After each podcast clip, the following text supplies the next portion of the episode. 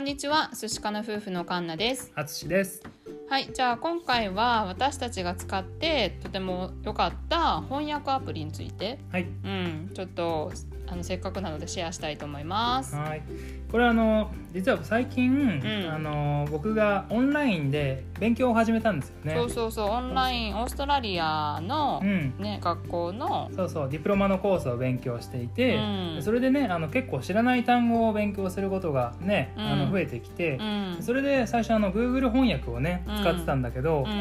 Google 翻訳ってさ結構 Google 先生精度がねちょっとあんまり高くない時があるよ ね怪しい時がね、うんあるじゃないですかね、うんうんそうそうそうででそれであの知り合いに教えてもらったのが、うんディープ L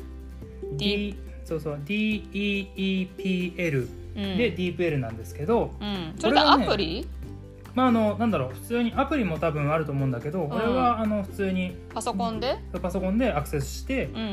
んやってるんだけど、うんそうそうこれがね結構精度が高いんだよね、へうん、あの英文から日本語に訳してもらった時にーう、んあのすごいねなんだろう自然な日本語にしてくれて、うんそうそうそうわかりやすいんだね。わかりやすい、ううんんでこれ特に単語1個で調べるよりも、んそのなんだろう文章の流れで翻訳した時に、うんよりなんだろう、あのー正確にねうんそうそう拾ってくれてう、ん。すごいね役に立ってんだよね、へーそれって英語から日本語にできるし、日本語から英語にもできるの？できるできる、うんへーあの他の言語も選べたから、うんあ、そうそうなんだ。じゃあそうそう Google 翻訳みたいな感じで選べるんだね。だね英語だけでなくても使えるんうんで、うそんうそうそうこれがねあの使い始めてから、うんすごいなんかあの役にも自信を持てるっていうかへー理解も深まったからそうそうまああのこれから勉強される方とかうね、